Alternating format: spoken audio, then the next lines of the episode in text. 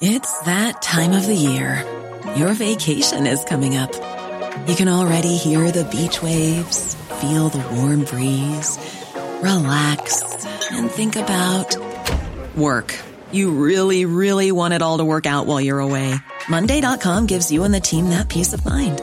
When all work is on one platform and everyone's in sync, things just flow wherever you are. Tap the banner to go to Monday.com.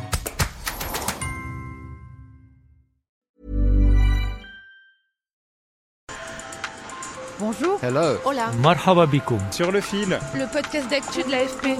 des nouvelles choisies pour vous sur notre fil info. Le monde vit une crise du blé qui pourrait menacer la sécurité alimentaire de millions de personnes, notamment en Afrique. Pour comprendre ces causes et les possibles solutions, j'ai interrogé deux spécialistes. Erin Collier, économiste à l'Organisation des Nations Unies pour l'alimentation et l'agriculture, la FAO, et Sophia Bouderbala, qui écrit sur l'agriculture à l'AFP. En les écoutant, j'ai compris que c'était comme une tempête parfaite provoquée par trois ingrédients extraordinaires. Le réchauffement climatique, la pandémie et une guerre au cœur de l'Europe. Sur le fil. Je vais être clair, nous attendons de la Russie des signaux concrets. Bloquer l'exportation du blé, c'est condamner à mort des millions de femmes, d'hommes et d'enfants. Donne e uomini. Vous venez d'écouter le ministre italien des Affaires étrangères, Luigi Di Maio.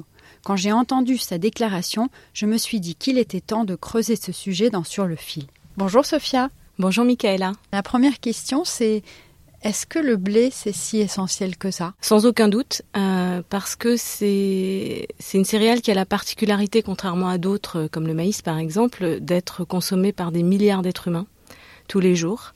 Euh, c'est la base du pain, c'est la semoule, c'est la farine. Il n'y a pas beaucoup d'alternatives. Il peut y avoir euh, de façon épisodique euh, des ajustements, un peu de sorgho, un peu de mil, un peu, mais on remplace pas le blé. On l'a compris, le blé est essentiel pour l'humanité.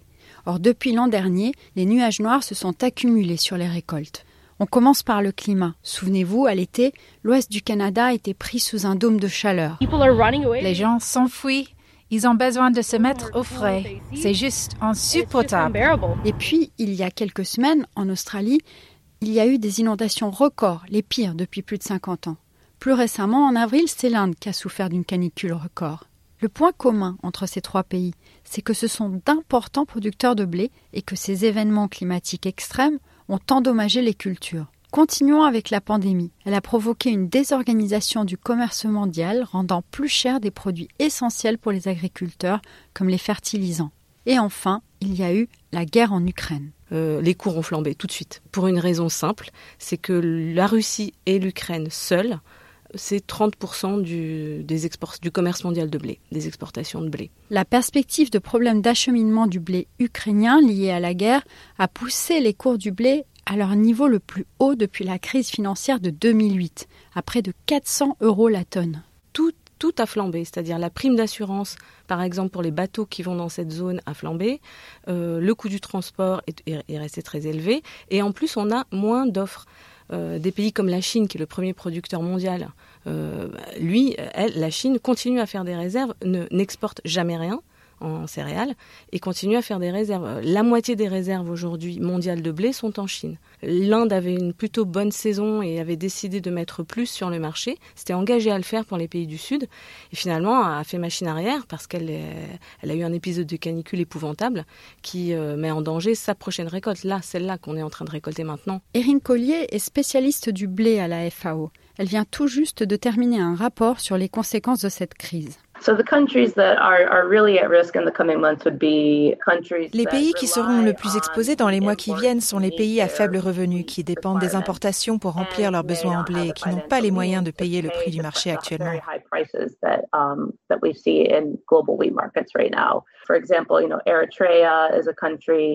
Il y a par exemple l'Érythrée qui importait presque la moitié de son blé d'Ukraine. Le Yémen dépend aussi des importations pour la moitié de ses besoins en blé. Il y a aussi la Somalie ou encore la Syrie.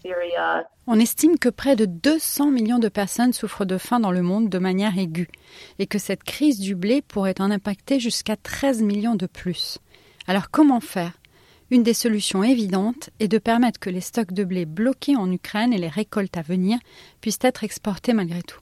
Il y a des stocks en Ukraine, on a à peu près 20 millions de tonnes de céréales qui restent à sortir et il faut les sortir parce qu'ensuite on a la prochaine récolte qui ne sera pas si mauvaise que ça finalement.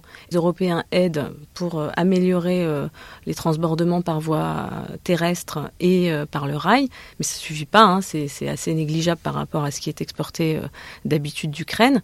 Donc la seule solution, ce serait vraiment de permettre à des bateaux de quitter le port d'Odessa, qui est actuellement miné. Les Ukrainiens veulent bien déminer, mais à condition qu'on leur, qu'on leur offre des garanties de sécurité avec la présence éventuelle de bateaux de, de l'OTAN dans la zone. Ils veulent s'assurer de la façon dont ça va être fait et être garantis de leur propre sécurité. Et les Russes, en même temps, utilisent cette négociation pour réclamer la levée au moins partielle de sanctions. En résumé, dans le conflit entre l'Ukraine et la Russie, le blé est devenu un levier pour obtenir d'autres choses.